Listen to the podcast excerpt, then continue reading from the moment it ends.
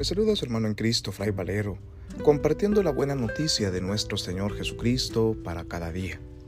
Reflexionamos hoy el Evangelio según San Marcos, capítulo 2, versículos del 23 al 28, correspondiente al martes de la segunda semana del tiempo ordinario.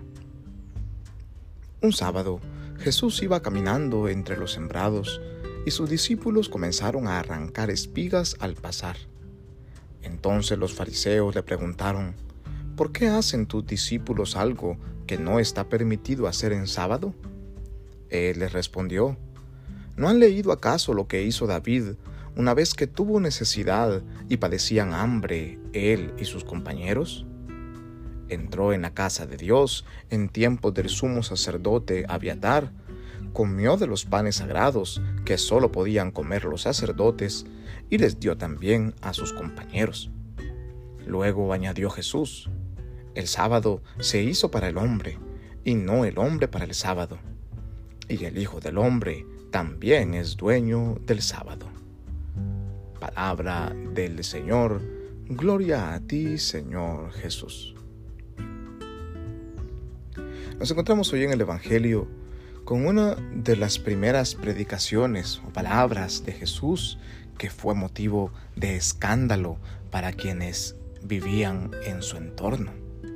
¿Cómo es posible que Jesús le esté diciendo y permitiendo a sus discípulos que vayan contrarios a la ley, que cometan actos que a simple vista son malos para la mentalidad de la época? El sábado era el día consagrado al Señor, un día en que no se permitía por la ley realizar ninguna actividad física, ningún tipo de trabajo, ya que era el día de descanso, el día de reposo, el día en que Dios descansó después de haber creado todo lo que existe. Entonces los judíos mantenían esta tradición de tener el día sábado dedicado completamente a Dios. El objetivo no es simplemente descansar, sino que ese tiempo sin ninguna actividad física que sea dedicado para la oración, para la contemplación, para la reflexión de la palabra. De ahí que el escándalo de los fariseos y de los que ven a los discípulos de Jesús cortando espigas. Ellos tienen hambre están cortando espigas para poder comer y poder continuar su labor de ir de pueblo en pueblo anunciando la buena noticia de la salvación junto con Jesús. Y esto es lo que ellos no entienden. Muchos de los fariseos, como muchas personas todavía hasta el día de hoy, se quedan casados con la ley pensando que el estricto cumplimiento de normas es suficiente para poder ganar la vida eterna y están equivocados.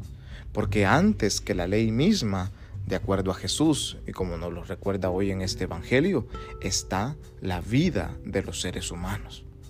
Las leyes, las normativas, las reglas son creadas para que los hombres tengan vida. ¿Cómo se le va a prohibir a un hombre comer cuando tiene hambre? Es lo que Jesús alegará hoy. Y pone el ejemplo del mismo rey David, no solo Jesús hace esto, sino que antes que cualquier cumplimiento de cualquier regla debe existir el sentido común.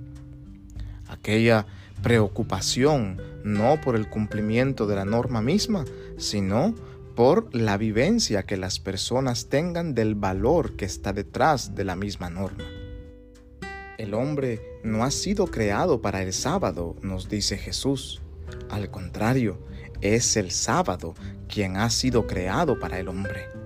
Es decir, que todas las normas y reglas que nosotros vivimos y cumplimos en nuestra vida eclesial hoy en día son creadas y han sido creadas para que los hombres vivan, para que se nos facilite nuestro encuentro con Dios.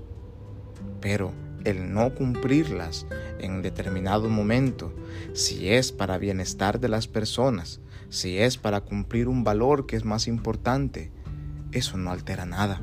Al contrario, lo que es importante es cumplir el proyecto de Dios para con la humanidad, y es que todos, hombres y mujeres, tengamos vida, y esta vida en abundancia nos la ofrece Jesús.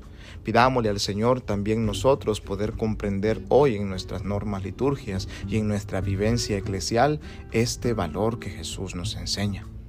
Que lo importante no es cumplir por cumplir, sino que lo importante está en cumplir por querer vivir realmente como Dios quiere que vivamos.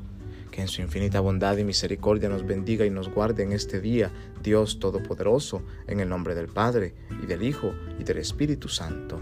Amén. Paz y bien.